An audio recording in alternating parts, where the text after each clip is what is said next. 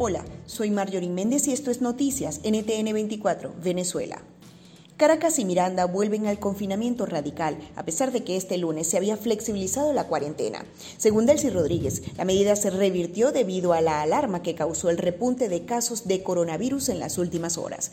Y es que, según el balance de este lunes, se reportaron cuatro fallecidos por COVID-19 y 242 nuevos contagios. De los decesos, tres ocurrieron en Maracaibo, uno de ellos militar activo, y el restante de Ureña, Estado Táchira.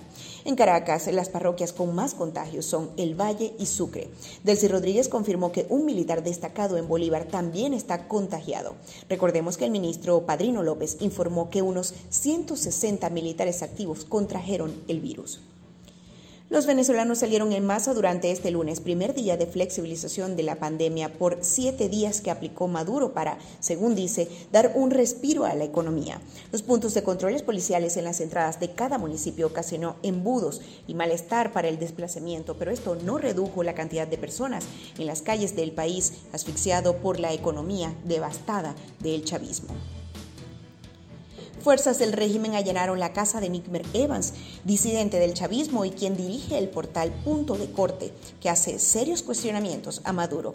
El propio Evans dijo que el SEBIN estaba en su casa y que amenazaron a su esposa, suegra e hijo para que se entregara.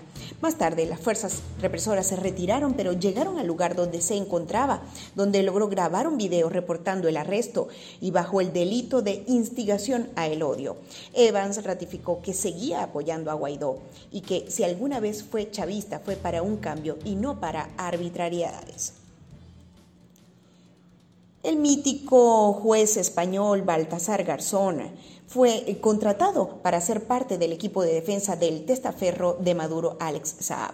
Así lo confirmó el abogado de Saab en Cabo Verde, José Pinto Monteiro, quien dijo que Garzón liderará el equipo contra Estados Unidos y Cabo Verde ante el Tribunal Internacional de La Haya y pedirá una indemnización de 12 millones de dólares. Alex Saab se ha quejado del tamaño de su celda, de la comida y de que no tiene un médico permanente. El exgobernador de Nuevo México, Bill Richardson, se reunirá con Maduro para procurar la liberación de algunos presos políticos estadounidenses. Se conoció que Richardson llegará a Caracas en una misión humanitaria privada a pedido de los familiares de los detenidos, que en su mayoría son del caso Citgo. Esto es Noticias NTN 24 Venezuela. Para más información, entre a ntn24america.com y síguenos en todas nuestras redes sociales. Nos despedimos, Marjorie Méndez y en la edición Eleazar Marín. Hasta pronto.